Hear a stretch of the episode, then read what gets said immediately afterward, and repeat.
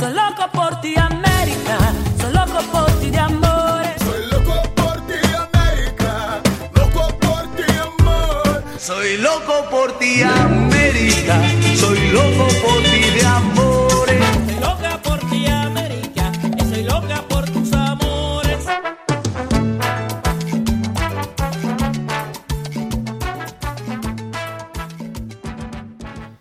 Dias, buenas tardes, buenas noches. Bem-vindos à segunda edição do Boletim Soilocast, o podcast do Sou Louco por Ti. E hoje, especialmente, viemos trazer um pouco sobre os resultados de duas importantes eleições que ocorreram neste domingo, 6 de junho de 2021. A primeira aconteceu no Peru, com um pleito apertadíssimo que definiu o novo presidente do país, e a outra foram as eleições parlamentares do México, marcadas pelo alto índice de violência. Eu sou o Léo Bibi e vamos ouvir agora Vitor Taveira com a cobertura das eleições peruanas. Y quisiera dirigirme a todos y cada uno de ustedes, queridos compatriotas, que nos ayuden a rescatar el país, que nos ayuden a pensar en el Perú. Foi voto a voto a decisão da eleição peruana, que definiu Pedro Castilho como novo presidente do país com uma diferença mínima. Foram menos de 100 mil votos no universo de quase 19 milhões de votantes. Então, assim, medindo em percentual, ele ganhou com 50,2% dos votos contra 49,8% da oponente, que foi a Keiko Fujimori, que agora está tentando reverter o resultado no tapetão, na justiça, tendo juntado advogados de vários grandes escritórios do país para pedir anulação do resultado em mais de 800 mesas de votação, justamente nas regiões em que ela teve grandes derrotas, acusando aí de fraude nas atas dessas mesas eleitorais. Né? Então, a eleição foi no domingo e na terça-feira, dia 8 de junho, o Castilho se declarou vencedor das eleições. Embora uma virada seja matematicamente impossível, a ONPE, que é o órgão público responsável pelas eleições, ainda não declarou oficialmente o ganhador, até a noite dessa quarta-feira, assim como a imprensa peruana também não. A entidade Associação Civil Transparência negou que houve evidências de fraude durante o processo, o que chegou a ser denunciado por ambas as forças oponentes. Mas, até o momento que a gente tem, é de fato uma vitória do Pedro Castilhos nas urnas. Então, vamos falar um pouco quem foi esse candidato azarão que deve governar o país com mandato aí pelos próximos cinco anos. Ele se candidatou pelo partido de esquerda Peru Libre e foi a grande surpresa do primeiro turno. Contra todos os prognósticos, tudo que se pensava aí, é uma campanha muito forte no interior do país, uma campanha bem tradicional mesmo, né, indo, é, percorrendo o país. Ele conseguiu alcançar 19% dos votos numa campanha que foi muito fragmentada. Pra vocês terem ideia, foram 18 partidos que apresentaram candidatos à presidência da República no Peru e a segunda colocada, que foi a Keiko, do Força Popular, ela passou para o segundo turno com só 13% dos votos, derrotando uma margem pequena outros dois candidatos de direita. E assim a gente teve esse segundo turno de grande polarização. É importante né, entender que, de um lado, o Castilho veio como um outsider, um professor de origem camponesa, ele é oriundo do departamento de Carramarca, no norte do país, e ganhou um destaque no, no, país por liderar uma greve nacional de professores que aconteceu em 2017. Então, assim, ele tem uma atuação sindical forte e é uma figura muito popular, né? Ele está sempre com o seu chapéu de palha, de aba larga, é, típico lá da região do Chota, onde ele nasceu. E ele costumava chegar nos comícios a cavalo, enfim. É, fez uma campanha, como eu disse, à moda antiga e conseguiu esses votos suficientes para triunfar nos dois turnos. E dos slogans que ele trazia, né, o principal slogan é nunca mais um pobre em um país rico. E aí a oponente dele nessa batalha final, nesse segundo turno, foi a Keiko Fujimori, que é uma ex-deputada, é filha do ex-presidente Alberto Fujimori, que governou o país entre 1990 e 2000, graças a um autogolpe que permitiu ele se manter no poder depois de eleito. Então a Keiko é uma política bem experiente, foi deputada, né, chegou ao segundo turno das últimas três eleições presidenciais, tendo sido derrotada nas três por uma margem muito pequena. Né, assim como aconteceu dessa vez, nas vezes anteriores também, ela perdeu em 2011 para o Ollanta Humala e em 2016 para o Pedro Pablo Kuczynski.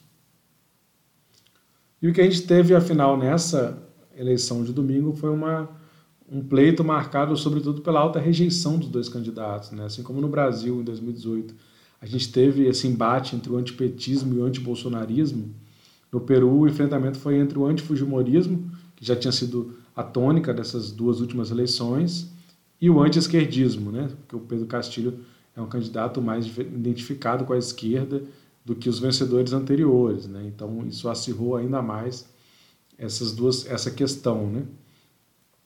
Mas então quando a gente fala do Pedro Castilho, nós estamos falando de uma esquerda que é diferente do que nós estamos acostumados ao que tem sido é, a esquerda hegemônica na América Latina, principalmente nesse último chamado ciclo progressista.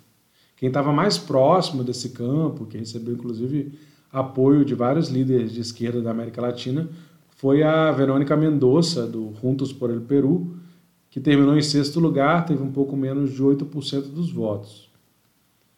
E assim, a diferença entre o Peru, Peru Libre e os outros partidos de esquerda, como é o caso do Juntos por el Peru e o Frente Amplio, é a mesma que tem entre o Castilho e os candidatos desses partidos. Né? O novo presidente e o Peru Libre têm uma origem nas províncias de interior, com uma forte relação com o campo, dizem representar esse Peru profundo enquanto que os outros grupos de esquerda têm mais força nas capitais, nos grandes centros urbanos. Isso se reflete também no seu discurso, na sua plataforma. Né? Então, assim, uma distinção importante é o fato do Castilho se posicionar de uma maneira mais conservadora em pautas relacionadas com temas como direitos sexuais reprodutivos, direitos LGBTQIA+, né? e defender uma política de segurança mais linha dura. O Peru Libre, que é o seu partido, se apresenta como socialista, marxista-leninista, mariateguista.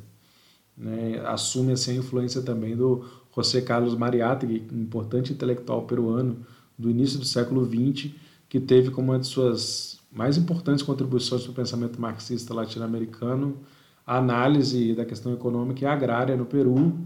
E aí ele já colocando os indígenas, os camponeses, é, a partir de suas formas tradicionais de organização, como sujeitos centrais né, no processo revolucionário. Isso é uma coisa é, nova que o Mariátegui colocou é, no debate latino-americano lá pelos anos 20, anos 30. E aí, entre as principais propostas que o Peru Libre trouxe por meio da, da campanha da candidatura do Pedro Castilho são reformas estruturais, com a mudança do modelo econômico para uma chamada economia popular de mercado, que é o nome que eles deram, né? pensando, por exemplo, a nacionalização ou a maior taxação sobre setores estratégicos da economia, como mineração, petróleo. Também a proposta de ampliação de investimentos na educação e na agricultura, que é muito condizente aí com a condição dele, né, de professor de origem camponesa. E também uma proposta de um sistema público de previdência. Outro ponto central na proposta eleitoral dele é a realização de uma Assembleia Nacional Constituinte, que seja eleita pelo povo, pelo povo para redatar um novo texto e substituir a atual Constituição que foi elaborada em 1993. Foi justamente depois, do, como eu falei, do autogolpe do Alberto Fujimori, é, com o Congresso Constituinte, que vários partidos, inclusive, boicotaram é, participar dessa Constituinte por causa da falta de democracia do país, porque o Fujimori tinha dissolvido a Câmara e o Senado um ano antes de chamar a Constituinte no ano anterior, na verdade, né? Então, a Keiko, né, que é filha do, do Alberto Fujimori, é, veio, por outro lado, representando uma plataforma neoliberal apoiada aí pelas classes dominantes peruanas, pela grande imprensa, é, bastante, de uma forma bastante evidente, assim, bastante explícita, né? E ela é uma herdeira direta do legado do pai, né? Foi, inclusive, primeira dama do país, depois que da separação dos pais dela em 94, né? separação, ela assumiu o papel que era da mãe de primeira dama. É, então, assim, o, o Fujimori, o Alberto, além de ter sido né, ditador, ele teve envolvido em diversos casos de corrupção e graves violações de direitos humanos durante seu governo, que vão aí desde a esterilização forçada de mulheres até a morte e desaparição de pessoas durante é, o período alegado aí de combate ao terrorismo é, representado principalmente pela guerrilha Sendero Luminoso, é, e tudo isso pesou né, na alta rejeição e na derrota da Keiko nas três eleições. Inclusive, ela também já, já foi condenada por corrupção, chegou a ser presa, né? E então ela também acumula aí toda essa essa grande rejeição.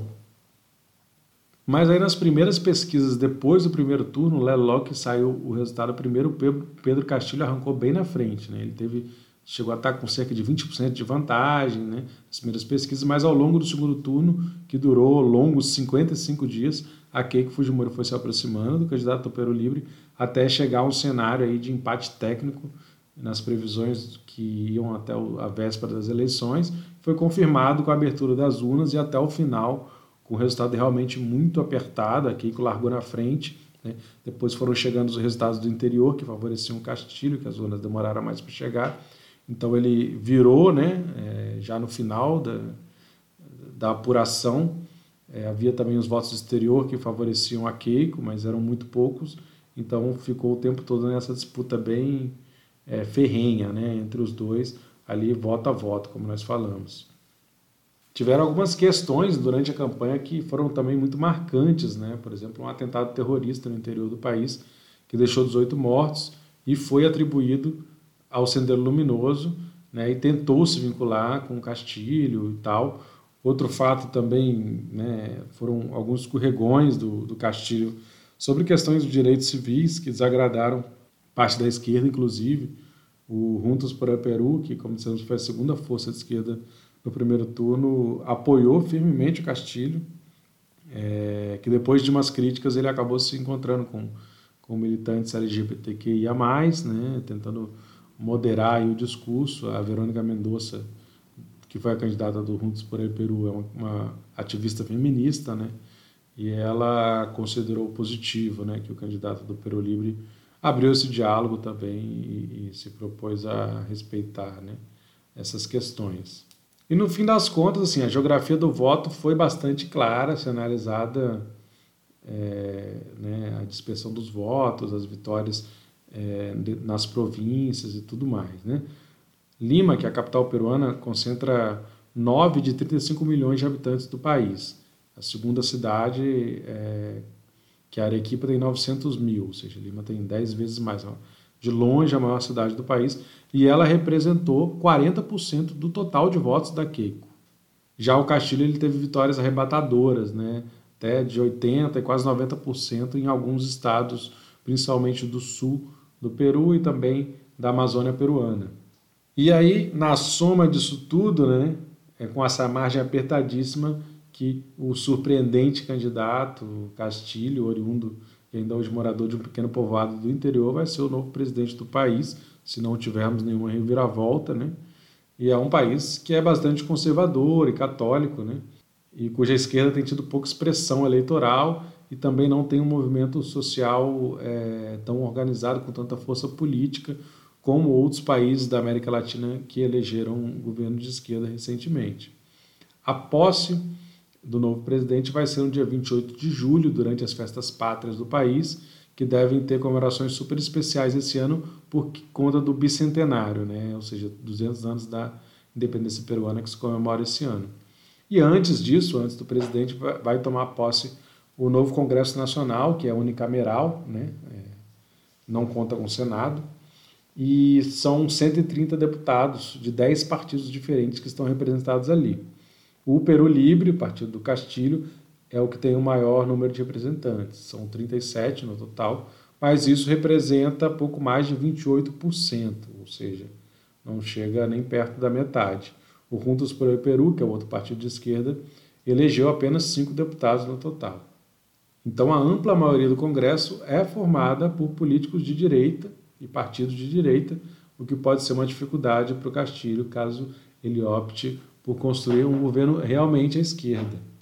Mas também é importante lembrar que o, um grande trunfo do novo presidente pode ser a nova Assembleia Constituinte, que aí passaria por um referendo popular, que aprovando essa convocação da Assembleia, realizaria eleições, né, no qual vão ser eleitos os constituintes, e depois um outro referendo para aprovar o texto final.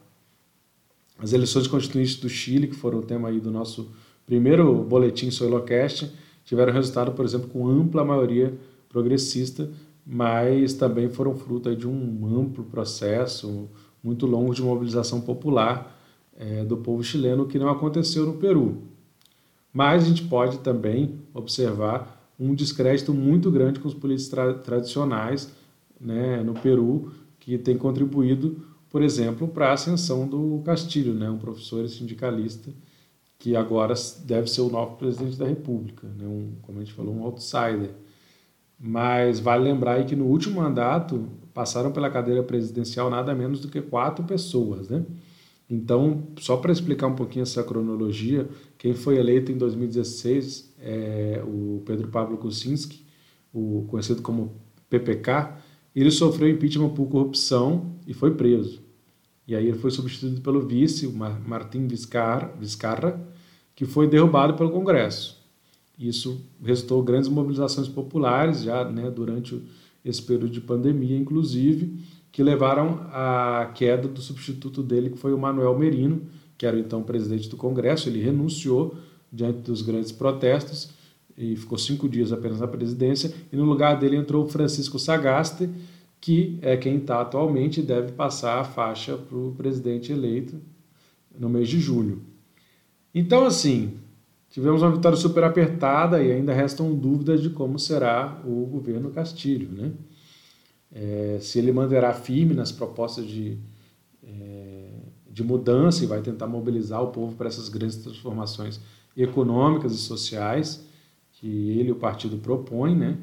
algo que ele manteve durante o segundo turno, ou se ele vai se moderar para garantir algum grau, de apoio no Congresso, como fez o Ollanta Humala, que foi eleito em 2011 né, como presidente é, mais progressista, ligado à esquerda, mas que terminou com um governo muito apagado, com pouquíssimas transformações, tanto que ele foi candidato agora novamente e teve apenas 1% dos votos.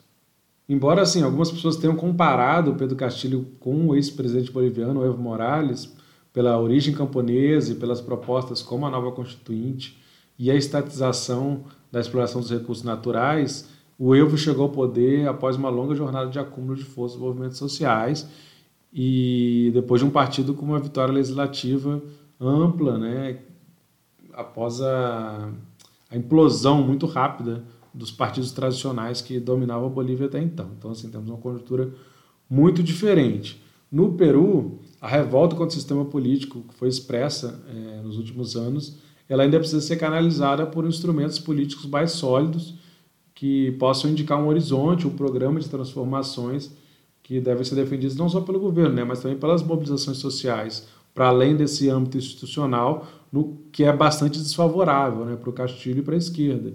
Então é necessário também é, tensionar, né, a sociedade tensionar né, esse processo, já que o Peru saiu bem dividido das urnas entre dois projetos radicalmente opostos. Né? Um projeto de profundas transformações é, políticas e sociais e esse outro projeto de continuidade e aprofundamento neoliberal. Então, assim, o Castilho é, pode ou tanto se, se acomodar de alguma maneira é, nessa estrutura e tentar se manter, né? Sabe-se que é bem possível que ele tenha ataques muito fortes por parte da, da direita, como ele pode tentar né, radicalizar o processo e chamar de alguma maneira o povo e impulsionar esse processo de organização popular, que como nós dissemos, ele, ele obviamente a própria campanha dele mobiliza né, uma, uma base muito forte, mas ainda é, parece é, uma força não tão organizada como é, nesses países latino-americanos que chegaram a eleger governantes progressistas nos, nas últimas décadas. E aí a oponente dele, a derrotada, Keiko Fujimori, que está ainda tentando na justiça reverter a situação, ela corre o risco de voltar para a cadeia, né, por conta do recebimento de recursos ilícitos por parte da Odebrecht e das outras, e de outras empresas na sua campanha anterior. Né, então ela chegou a ficar presa entre janeiro e, e maio de 2020.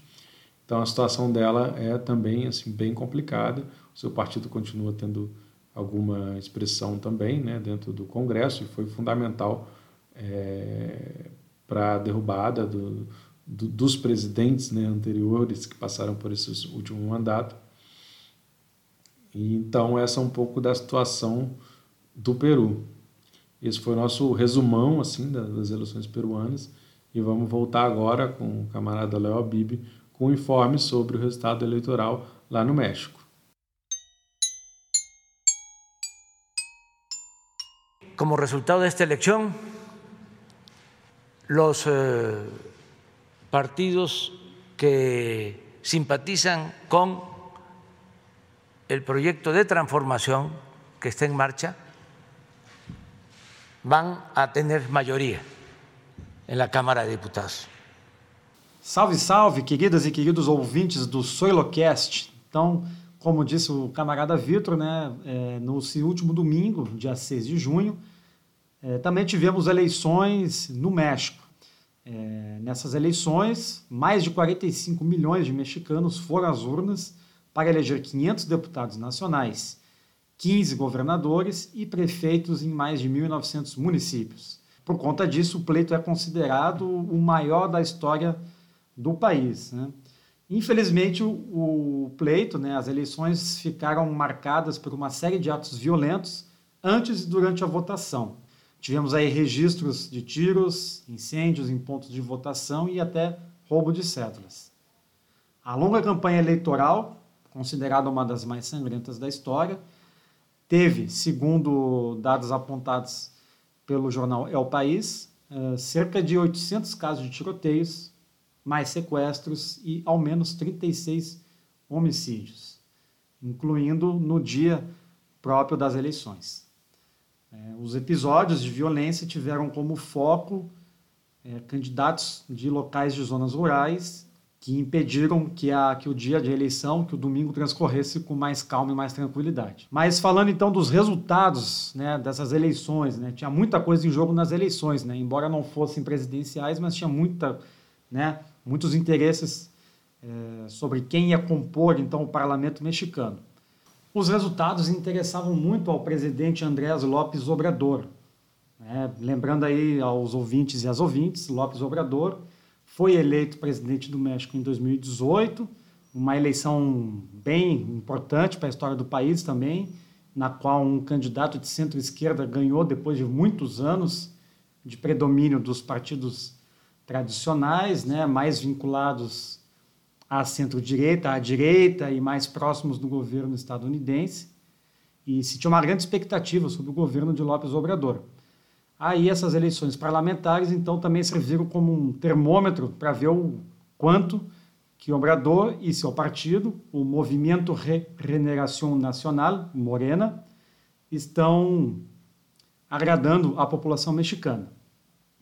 Então, de acordo com os dados disponibilizados pelo Instituto Nacional Eleitoral, o Morena, né, então partido do presidente López Obrador, foi o mais votado para a Câmara dos Deputados né, e pode chegar a um número que varia entre 190 a 200 deputados. Ainda é preciso fechar as urnas, as últimas, e se espera-se que até quarta-feira se tenha um resultado definitivo.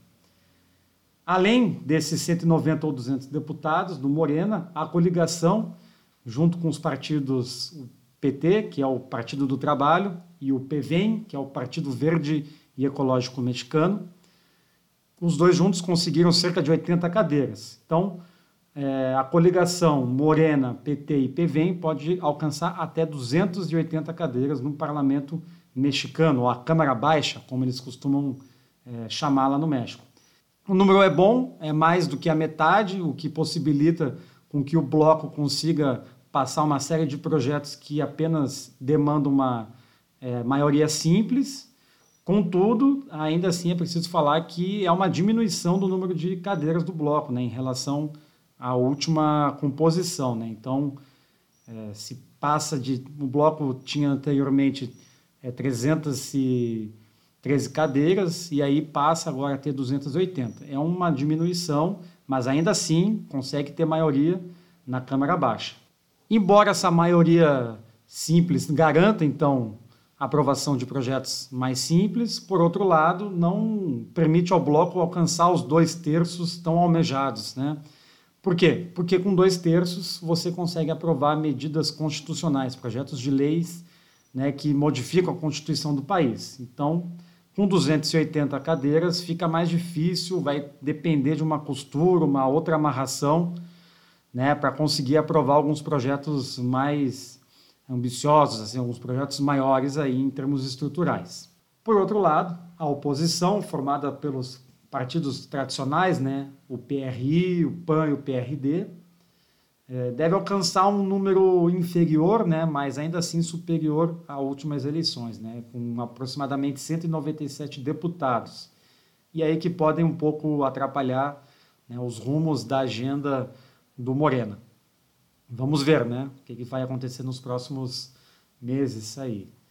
É, por outro lado, né, se tratando dos governadores, né, dos 15 que estavam valendo as ganhas, né, pelo menos 12 são do Morena, o que garante aí um amplo apoio ao partido, né, uma expansão territorial pelo México, né, do partido é, do presidente López Obrador, que somados a mais outras três estados e mais a cidade do México, né, soma 16 governadores, né, então, também é um dado importante. Agora, aos eleitos, né, seguem alguns desafios, e o principal deles é dar continuidade ao conturbado plano de vacinação do país, né, entre idas e vindas aí do presidente Obrador. Agora o país retoma aí um, um ritmo de vacinação um pouco um pouco melhor, mas ainda assim falta muita gente para ser vacinada no México, então é um desafio importante aí que os eleitos né, também vão ter que fazer, sejam os deputados, sejam governadores e prefeitos. E o outro desafio é reconstruir o país, né, os seus estados e suas cidades, após essa caminhada sangrenta e violenta né, que acompanhou todo esse processo eleitoral de 2021. Por enquanto, vou ficando por aqui e sobre o México é isso aí, né? Saudações, saludos e Mucha fuerza y suerte, né? Nossos companheiros mexicanos. Salve! Muito bem, muito bem. Esse foi o Boletim Soilocast número 2, trazendo um pouco sobre as eleições do Peru e do México em 2021. E lembrando que o Soilocast é uma produção do coletivo Soiloco por Ti, que também tem um programa de rádio na Universitária FM 104.7 na região de Vitória, Espírito Santo e também pode ser ouvido pela internet. Também estamos presentes no Instagram, como arroba programa Sou Louco por Ti, além de Facebook, também como programa Sou Louco por Ti, e estamos com o Soilocast nas principais plataformas né, da podosfera. Então, confira aí, fique com a gente e hasta luego!